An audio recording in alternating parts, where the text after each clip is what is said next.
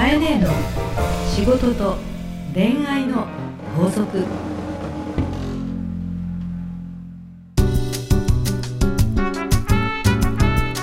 番組ナビゲーターのナグーです。カエネの仕事と恋愛の法則。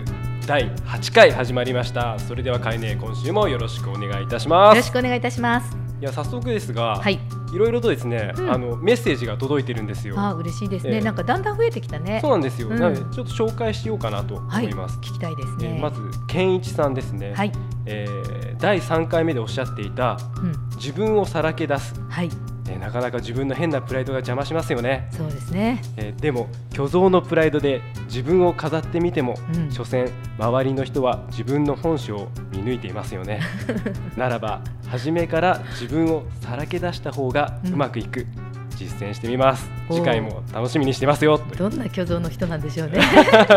お会いしてみたいですね。はい、健一さんありがとうございます、はい、ありがとうございでます。それとですね香織さんですね、うん、えかえねいつも楽しみに聞いています。ありがとうございます。え内容はもちろんですが、うん。話し方がとても心地よいです。あらありがとうございまえーす、仕事でうん。講師をする機会も多々ありますので、はい。カエネの声のトーン、うん。間の取り方など勉強させていただいております。あ。2013年毎週欠かさず聞かせていただきますと。おーカエネ絶賛されてますよ。ありがとうございます。でもね、ナグーンも喋るのが仕事じゃなかったね、どっちかというと裏方の人だったんですけど、いやそうまあそういう意味ではいいんじゃないの、素人同士っていうのがね。いやー全然カエネ素人じゃないですよ。もう話のプロですから。まあだけど本当にんこんな感じでですね、はいやっていけたらなと。そうですね、またどんどんどしどしいただきたいとそう思います。ですね。感想なはどもお待ちしておりますので、い、はい、はい、じゃあ今週もよろしくお願いいたします。よろしくお願いいたします。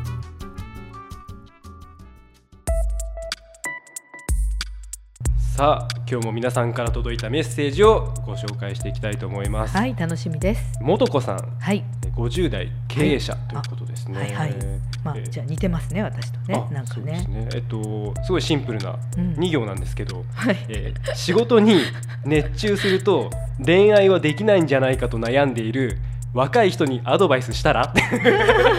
非常になんか新しいタイプの自分の悩みではなくて。いやー元子さんダメですよね、なんかあのーもう言い切っちゃってますみたいな私と近い匂いをね感じちゃいますよね。二行で。アドバイスするとしたら、クエスチョンみたいはない。二行ですね。はい。はい、あの、はい。い、い感じ。いい感じですね元子さん。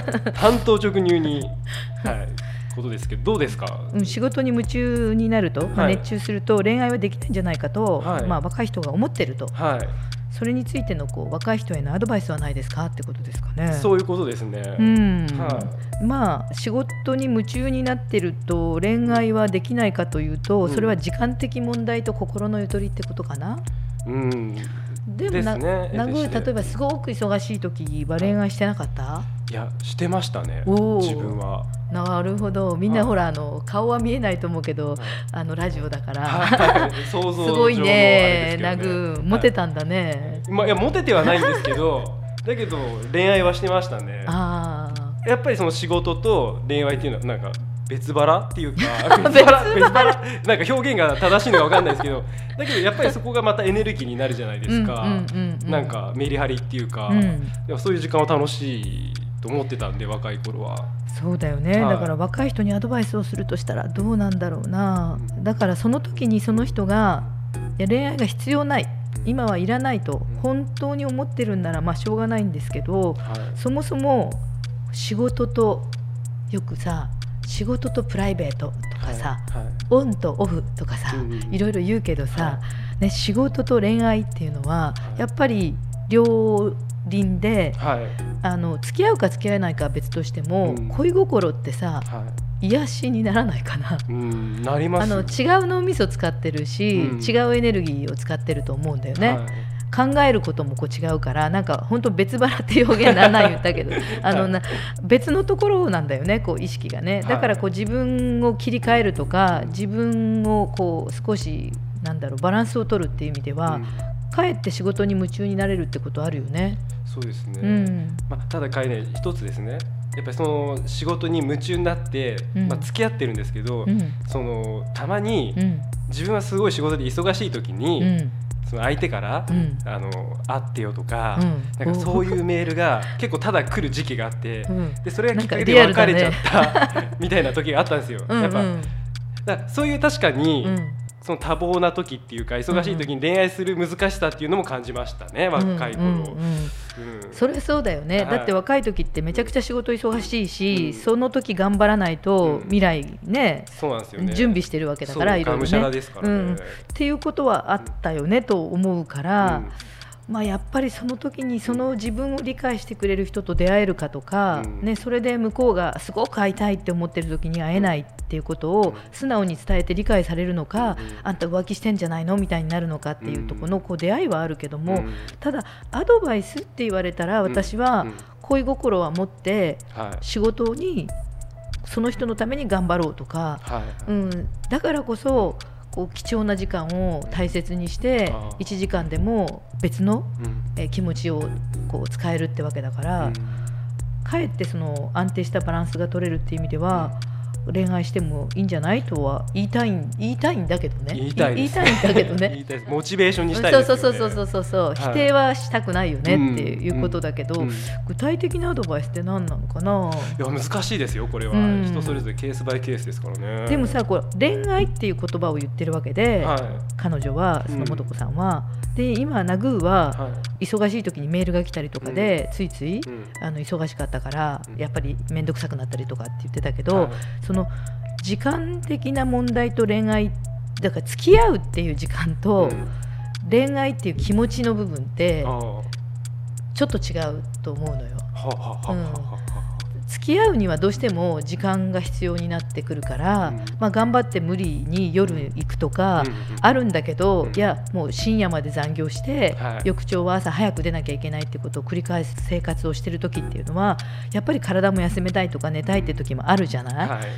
うん、だからそういう時に無理くりこう会おうとするとかえってこう気持ちが引いていく時っていうのもあるじゃないですか。だから恋心っていうのは大事だけれども、時間的なことで言うと忙しい時にはやっぱり会えないんだけどってことをやっぱりお互いが理解し合える時期うん。がないと、うん。付き合うってことが強制的だったりとか、うんうんうんね、会わねばならないとか、うん。っていうことはうん。お互いに苦痛になるっていうかそのうん。お互いの状況下だよね、はい。っていうのはうん。あるから、うん。みんな結局うん。別れちゃったとか、うんあの性格の不一致だけじゃなくてうん時間的なことで20代30代ってうまく合わなくて別れざるを得なかったってケースはいっぱいあると思うんだようね。ん。でもそれも含めて人間力、人間力。なんか人間的魅力を重ねていくのに恋愛ってすごく大事だと思うし、はい。相手を思いやるとか、うん。相手を気にかけるだとか、で仕事も恋愛と一緒で、うん。燃えるっていうのはやっぱりエネルギーがいるわけだから、はい恋愛観とか恋愛の気持ちとか恋愛のエネルギーっていうのは他のものにもすごく使えると思うんだよね。はい。私あのマーケティングっていう仕事をしてるんですけども、はい。例えば商品が売れるっていう時って、ええ。惚れてないと売れないんだよね。あ惚れてないと売れない、うん。はい。だしその例えば会社でも、社員さんが自分の会社の悪口をすごく言うっていうのと、自分の会社がもう楽しくて楽しくてうんすごいんです、うちの会社うんっていうのでは、聞いてる方も、うん。楽しくてって言ってる方がうん。なんか楽しそうでしょ、いやそうですね。それは間違いなくそうですね、つまりラブっていう気持ちっていうのはその恋愛だけじゃなくて、はい。仕事でも商品でも、はい。大好き愛してるって気持ちを感じ取る時の方が売れるし評価されるのよね。なるほどね、うん、仕事好きな若者ほどうん恋愛もしといてくれた方が仕事も広がるよね。うんできっと仕事がうまくいく人はモテる人多いのよ。ああそうかうん、仕事ができるやつってはいモテるんだよね。そうですねで人より忙しいのよ。仕事できる人の方が人より忙しいのにモテるのよ。結構忙しい人ほど遊んでるなみたいな、そうそうそうそうそう。あれ何なんだろうなって思いますよね。でそれははい。時間の使い方がうまくなっていくし、はい。うん。相手の気持ちのタイミングの読みがうまくなっていくし、えー。ここぞというキャッチボールがうまくなっていく。ああ自分そうなりたいですね。それは仕事でも恋愛でも同じってことなんだよね。あでマーケティングっていうのはうん。相思相愛ってうん。一般的に言うんですね。相手が欲しいと思う時にその商品がある。相手が欲しいと思わないのにいくらセールスされても売れない、ね、はい。お互いが欲しい相手も売りたいって思うことのマッチングなわけだから、はそういう意味ではこの恋愛が上手い人っていうのは、口説くのもっていうか相手の気持ちを持ち上げるのも上手いしマッチングも上手いからタイトな時間の中でうん上手に、まあ、クロージングしてしまうというか。ど。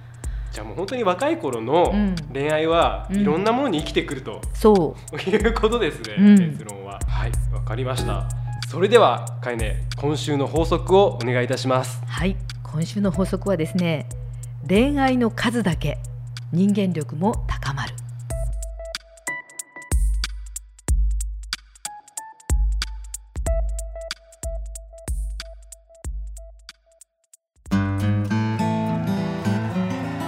番組からリスナー皆様へのプレゼントです。抽選で3名の方にお送りします。今週のプレゼントは気仙椿ハンドクリームということですが。これはですねあの東北の被災地支援ということでですねいわゆるお金とか物を送るのではなくて事業支援仕事とか雇用を生み出そうよという支援から生まれた、化粧品だそうでして、まあ、一般社団法人リテラ様とハリウッド化粧品そしてお医者さんでも女医さんが集まったですねエンジョイ会というなんか女医さんが集まったサークルがあるらしいんですけど、この、えっと、リテラさんとハリウッド化粧品さんとエンジョイ会というお医者さんの会がええ。コラボしましてですねドクターズコスメということで東北一帯のですね方々を支援しましょうということで、まあ、皆さんで作ったものをですね、ええ。売りましょうということらしいんですけれどえも、はい。椿オイルとかね、ええ。まあ、椿のエキスが入っているものというのは、まあ、昔から赤切れとかねえそういうのにもいいと言われていますので、はい。ぜひともですねええ。この季節はい。ね、ちょうど冬寒いし、ね、手肌の乾燥にいいと思いますので、えー、気仙椿ハンドクリーム、えー、3名の方にプレゼントだそうですのでありがとうございます。応募お待ちしております。はい、プレゼントをご希望の方はハーストーリーのオフィシャルホームページにある番組専用のバナーからアクセスしプレゼント名を明記の上お送りください。メールアドレスは herstory.co.jp herstory.co.jp です。当選者の発表は商品の発送をもって返させていただきます。なお応募の締め切りは来週1月29日火曜日までとさせていただきます。カエネの仕事と恋愛の法則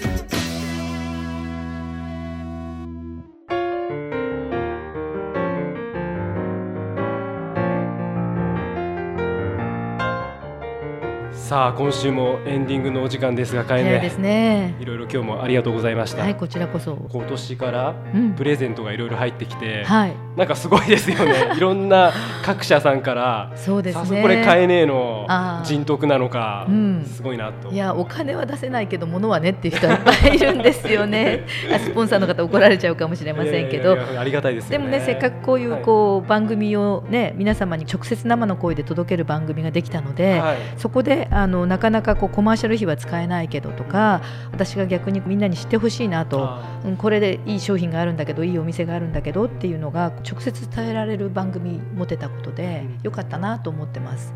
ははい、ぜひどんどん皆さんも応募して使ってみてください。そうで。すね。はい。じゃあ皆様からですねかえね宛ての悩み相談もお待ちしております、はい、ハーストーリーのオフィシャルホームページにある番組専用のバラーからお送りください、えーメールアドレスは herstory.co.jp herstory.co.jp ですどしどし送ってくださいそれではかえね来週もよろしくお願いいたしますしくお願いいたします。